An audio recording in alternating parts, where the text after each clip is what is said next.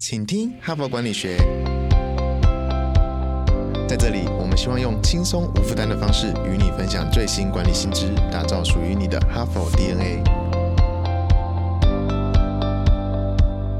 我是节目主持人杨玛丽 Mary。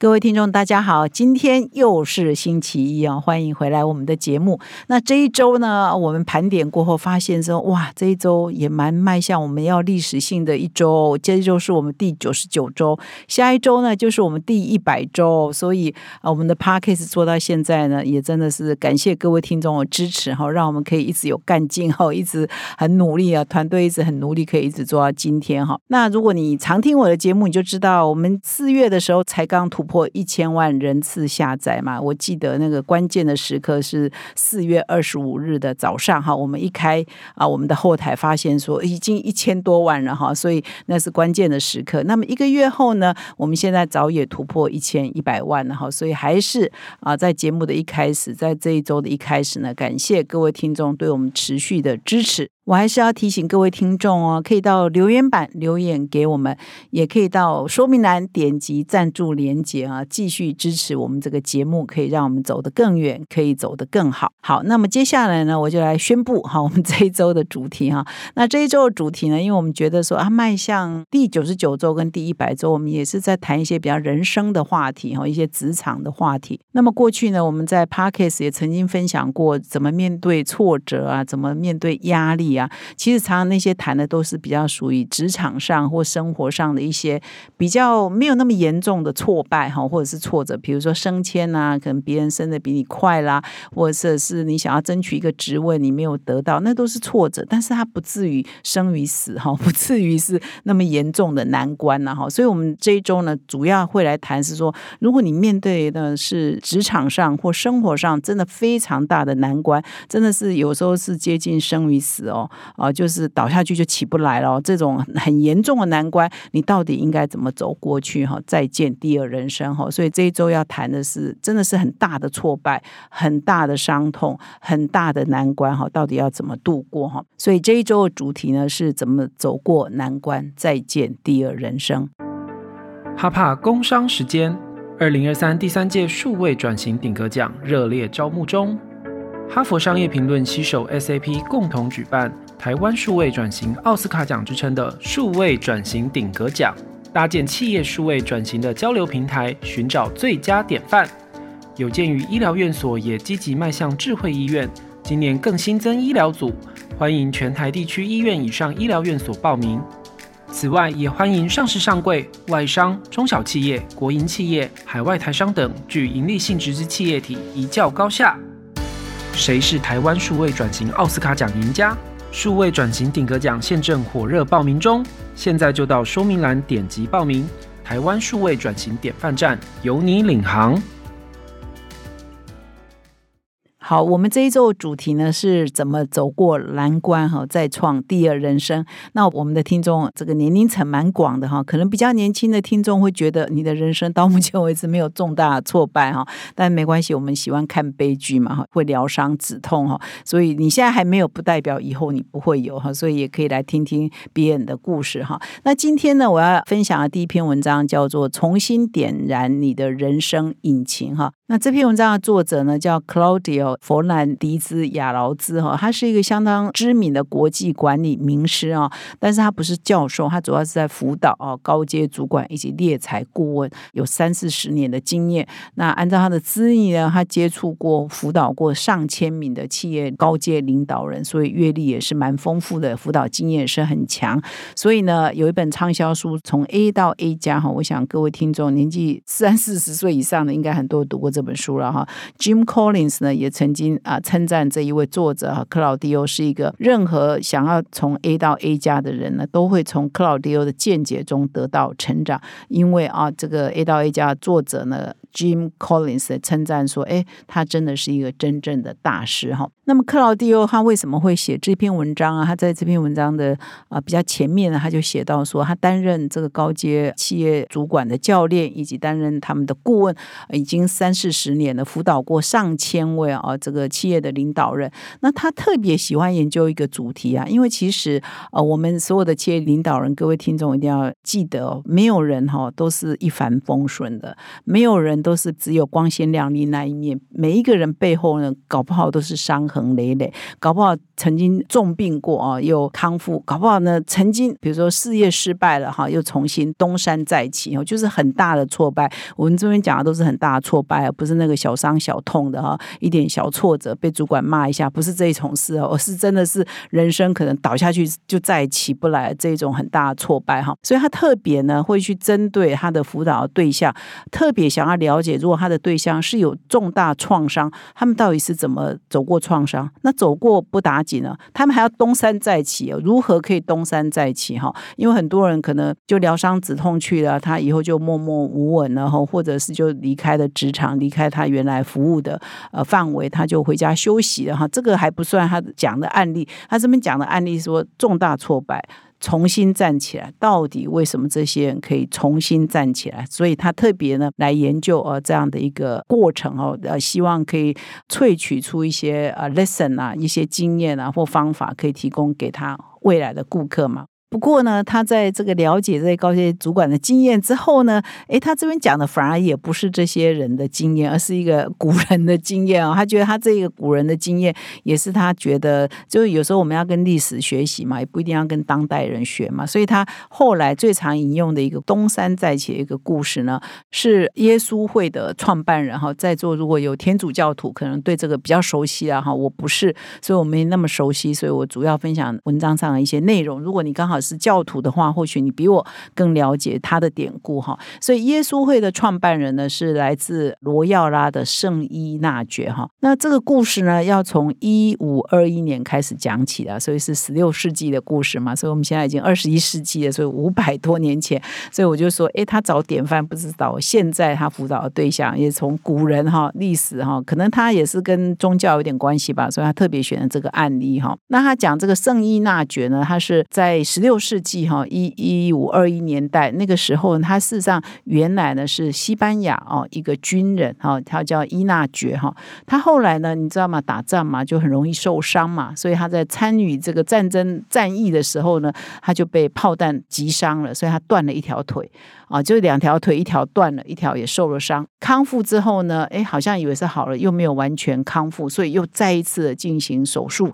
又打断他的骨头跟接骨哈，所以他的伤势呢是非常的严重。所以呢，他作为一个军人，他的身体已经呃两只脚已经变残疾了，所以他当然不能回去从军。所以呢，要从政的话，他原来呢有一个代理父亲呢哈，应该是养父之类的哈，原来是在西班牙王室呢是财务大臣哈，所以他。想要回去呃从政，或者是说是权贵，哎，这个地位也没了，因为他原来的政治上的依靠呢，呃，这一位代理父亲呢也失去了他的权势了哈，所以他变成又受伤又生病又失业又失去了他人生的依靠，失去了他的导师。照理说，这样的人如果是发生在你身上了哈，你又又病又穷哈，又失去了依靠哈，可能还无家可归哈，你要怎么重新站起来了哈？所以我们今天这一周分享的都是属于这种很重大。的的挫败哈，那么这种事情如果发生在你我身上，我不知道我们会不会重新站起来。反正伊纳爵既然可以变成哈佛的个案，一定是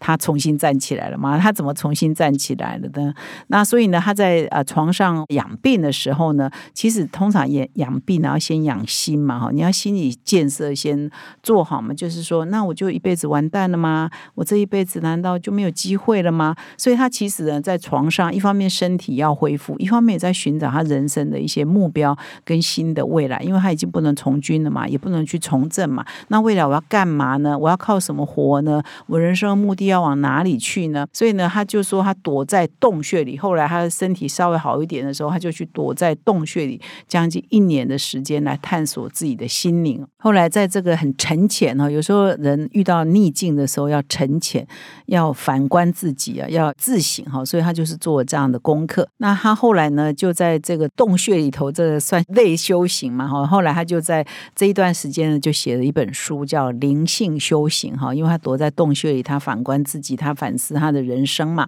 后来呢，他就决定了，做了一个重大决定，他说：“我还要持续改变世界。呃，作为军人是要奉献国家，改变世界。但是他那一条路已经不通了，他要选另外一种方式来改变世界哦。所以后来他就决定要成为一个神父哈，还是有蛮宗教性很强的哈。但是呢，在那个年代要作为一个神父的话，他必须要懂拉丁文，可是他从来不懂。所以他三十三岁的时候，就他呃疗伤止痛完了，伤伤势也好了，他的重新找到人生目标也确定了之后，他三十三岁就重返学校，他进入了西班牙巴塞隆纳的学校，开始学习拉丁文，然后呢，又到巴黎啊等大学呢，呃，接受更好的学术训练。后来在一五四零年哈，注意哦，一五四零，也就是他受伤后快二十年嘛，他受伤是在一五二一哈，二十年后他才成立了耶稣会哈。那他说，呃，在那个时候其实他也没有什么资金嘛，他也没什么钱嘛，但是呢，他那个时候成立耶稣会呢，就是说他们有一个 mission 啊，一个使命啊，哈，就是要到全世界，只要有需要的地方，我就要去那里哈。所以后来呢，在成立耶稣会十年后呢，伊纳爵跟他的修士们就成功的建立啊，跟经营哦，就创办了三十几所大学哦，在那个年代是全世界最大的高等教育的 network 一个网络哈。那么耶稣会他训练了很多很多的人才，很多人才都成为比如欧洲很多国家国王的心腹啊，甚至呢那个时候已经全世界进入了大航海的年代嘛哈，所以有很多这个耶稣会训练出来的修士啊，他们的大学训练出来的这些人才呢，哎，有的到中国大陆去哦，那时候是明朝，到日本哦，那是幕府将军年代，到印度哦等等啊，所以也开枝散叶到全世界很多不同的地方。那么到十八世纪末，耶稣会已经拥有在全世界五大洲有七百个机构，即使到今天此刻二十一世纪哈，耶稣会在全世界也是有很大的影响力哈。而他的创办人呢，是一位落魄一无所靠的军人，一个受伤的军人，他创办的哈。所以啊，这个作者就是用这个故事来说明，就是说，哎，其实是啊，很多人是面临人生重大挫败，那他可以东山再起啊，而且发挥他的影响力，就用这个耶稣会的创办人作为一个很好的案例。这个好像在听故事啊，哈，我也是长了见识啊，哈。虽然我不是什么教派，不是那么懂哈，但是这种人生的故事都还蛮激励的哈，心灵鸡汤哈。那么这篇文章的作者呢，克劳蒂欧呢，他就特别提出说，他担任这个高阶主管的顾问啊，或猎才三十多年，经常提供这些辅导嘛，给这些他的客户。但是呢，他常常利用他的其他的时间呢，去辅导一些人生遭逢变故的一些一般人哈，比如说失业啦，比如说家里要倒闭啦哈，对人生呢，目前呢是非常悲观的这一群人。那他说，在这一块呢，他也跟四千多个人讨论哦。一方面呢，他要去辅导他们呢，提供他们一些顾问嘛，哈。一方面呢，他也要从这里学习哈，就是哎，他要观察这一群人到底谁可以从挫败中重新站起来，重新找到他人生的方向，像刚刚这个耶稣会创办人一样。那他呢，从这样的过程，因为他还是一个教练嘛，一个顾问嘛，他总要浓缩哦，萃取出一些管理的一些精华，到底什么样的人或具备什么样条件的人，才可以重新站起来，再创第二人生哈。所以这篇文章上半部在讲耶稣会这个创办人的故事，下半部就是他萃取出了六个 C 哈，他觉得说要走过人生的低谷，重新点燃人生的引擎呢，必须要靠六个 C 哈。所以他这篇文章下半部呢就在说明哪六个 C，为什么这六个 C 很重要。其实我觉得这六个 C 啊，不一定要东山再起人要具备了，我们一般人也要具备哈。我们希望我们的人生更成功或挚爱更成功，具备这六个 C，不管你有没有困。困境啊，都是蛮重要的哈。那么第一个 C 呢，叫 capability 哈，就是能力啊，你的能力、你的能耐，你做什么角色，你未来的方向是什么，你需要具备什么样的能耐，你要先盘点嘛哈。比如说，他就说这个，哎，我们这个耶稣会的创办人，他就发现说，他需要拉丁文很好。因为他要变成神父嘛，哈，所以他三十三岁啊才开始去学拉丁文。所以这个 capability 应该是说，你的人生方向或你的职涯目标，你要做好那一件事情，你需要具备的，不管是硬技能还是软技能，哈。硬技能当然，比如说拉丁文，这算硬技能嘛。软技能，比如说他的态度啊，他的观念啊，他的沟通能力啦，啊，他的一些面对挫折能力啊，这都是软技能。所以第一个 C 呢，就强调说，你必须具备你要前往的方向。你要东山再起的方向，所有的硬技能跟软技能，当然你不可能全部都有嘛，但总是你越多越好，或者是你可以连接啊，有的人嘛，可以大家一起合作哈。那么第二个呢，重要的 C 叫 credibility，就是你的声誉、你的信誉啊，哈，就是说，其实每一个人要在江湖混哈，都必须要一个好的名声了哈。那这他这边有特别讲到说，诶，什么叫做信誉哈，或者是别人对你的可信度，别人想到你会不会想到说你是一个有诚信的人啊？啊，怎么检验呢？就是说，当你不在的时候，人家是怎么说你的哈？比如说你不在那个会议现场，你不在那个谈话的现场，但是人家谈到你是谈，哎，你。你是一个怎样的人？其实通常就可以代表你是一个呃信誉到底是如何。如果你人前啊，人家都说你好话，不代表人后人家会说你好话，所以是人后说的话比较像是真话哈。所以总之就是你的平常的诚信啊，有没有说到做到啊？啊，是不是会欺骗呐？是不是一个可信任的人呐？哈，所以这个呢是必须建立起来的第二个 C 啊。那么第三个 C 呢是 connectivity 啊，连接力哈。我觉得这个很重要，尤其是对一个想要东山再起的人，因为你。总是要找谁可以帮你的忙嘛？你的人际网络在哪里？比如说你现在失业了，或者你倒闭了，你要东山再起，要有人在投资你。所以呢，你平常哦就应该有这个 connectivity。你知道说，哎，原来那一挂的人可能背叛你，呃，你可能被背叛了，原来人完全都不可信。那你现在要去找另外一批人，你可以跟着他们合作，呃，他们或许会愿意，因为你的信誉不错。刚刚讲了第二点，信誉不错，或者是你的能力不错，他愿。愿意投资你哈，你可能有一次的失败，还是不代表全世界人都会离开你嘛。所以你还是要那个 connectivity，你知道说呃资源在哪里，你应该要去找谁。所以他这边还提到一个建议哦，他就说平常我们就应该要都有一个策略性的呃人脉网络这样的想法，就是我们可以说哎不同领域啊不同职位啊不同专长哈，可能我们把我们的人脉网络分成分群啊分呃不同的 group 哈，我们来盘点一下是不是我们遇到财务的时候，我知道可以找这个人；遇到公关危机的时候，我可以找这个人；遇到什么问题，我都有专家可以来辅导我们，就可以变成我们一个策略性的人脉网络。那么以这一篇文章的作者 Claudia 为例啊，他是一个非常知名的这个气管顾问哈，高阶教练。那他的办公室，他所服务的公司呢，是在全世界四五十个国家有六十九个办公室哦。所以他在四十几个国家六十九个办公室呢，呃，这一些区域呢，他都建立了他的人脉哦，就是他到这一国，他知道找谁；他到那一个国家，他知道要找谁。然后他会定期的检视他的重要联络人。定时定期的问候啊，然后维持关系嘛，哈。那么五六百年前，这个伊纳爵的上面讲的这个耶稣会的创办人，他就很擅长这样做。哦那个年代没网络哈 啊，这个通讯那么麻烦哦，那么不方便。他那个时候就每天啊，一直勤劳在写信哦，信呢寄到全世界各地哦，从亚洲到南美洲都有很多人啊，因为他建立他这个耶稣会嘛，很多重要的网络呢，他都寄信呢，不断的寄信，所以历史学家就找到了。七千封哈，他亲笔写的信哦，七千封寄到全世界各地，这也是他那个年代啊建立网络的关系嘛，他才有办法创办一个这么一直到今天都还有很有影响力的国际型的这个一个耶稣会的组织嘛。那么第四个 C 呢，他自己强调是 contemplation 哈，就是深思啊哈。我觉得这个在现在这个年代是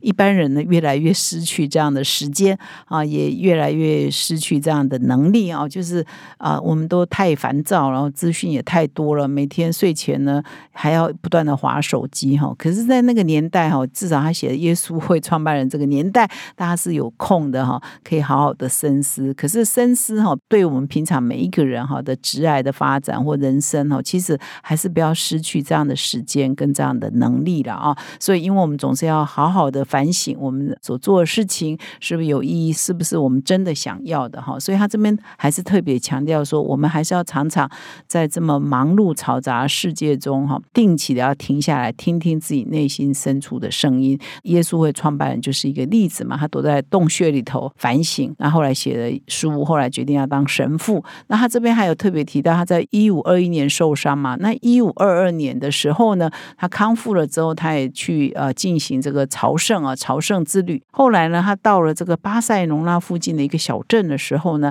他本来呢是打算呢停留几天就好了，没想到他在那个小镇呢一停留呢就整整十一个月哈，他在那边深思哈，反省自己哈，后来呢彻底的改变自己啊啊，所以呢那一趟的这个深思之旅哈，本来是朝圣，后来变成在一个定点深思呢，就改变他的一生了哈。所以我们现在可能也没有那个奢侈的条件，在哪一个地点深思十一个月了，但是我们平常呢还是要保留一点时间呢，自己呢自省一下，说，哎，我们现在在做的事情真的是我们想做做的吗？我们现在在做的事情真的是对的吗？我们现在在做的事情有没有别的方法可以来做呢？哈，所以不要失去了这第四个 C 的能力哈。那么第五个 C 呢，叫同情心 （compassion）。那他这里呢也引用了一份研究，就是有一个针对三千五百多个事业单位里头五万名员工来做调查，发现呢具备高度同情心、同理心的这个行为呢，可以降低哈啊离职率，那产生比较好的工作生产力跟效率。那么时间的关系呢，我就不进一步延伸了哈，因为时间已经超过了。第六个 C 呢是 companion 同伴啊，就是我们在人生的旅途上，我们要拼一个事业哈，要做成一件事情。一个人啊，我们最近常很多人都引用这句话，就是一个人呢可以走得很快，但是一群人呢才有办法走得很远嘛哈。所以我们在啊，不管我们要做的是哪一样的方向，哪一样的事业哈，哪一样的目标或者是使命，我们都要同伴哈，可以跟我们志同道合的。可以变成我们的合作伙伴啊，然后有问题呢是可以讨论的，可以商量的，有群众的哈，这样才有办法啊，东山再起也才会比较有机会。所以第六个 C 呢，就是要同伴 （companion）。以上的这六个 C 呢，它其实都会在回过去啊检讨哦，就是以这个耶稣会的创办人为例，他当初是怎么东山再起，他当初是怎么建立他的耶稣会，他怎么样善用这个六个 C 呢？啊，创造了这么大的影响力，一直到。现在都还非常有影响力哈。以上呢六个 C 呢，提供给各位听众做参考。所以你不一定要真正人生哦，呃，有这么大挫败，我们都可以用这六个 C 来提醒自己啊。就是我们平常呢，是不是有在培养这六个 C 的能力啊？就算你没有人生很大的挫败，你把这六个 C 做得很好呢，你的职爱、你的生活都会比较成功的。我相信了哈。感谢各位今天的收听。最后呢，我要提醒各位听众哦，如果你觉得我们节目不错，错的话，我们已经有一千一百万的下载人次哦。如果你要支持我们啊，继续鼓励我们，请到说明栏点击赞助连结，就可以赞助我们哦。感谢你的收听，我们明天再相会。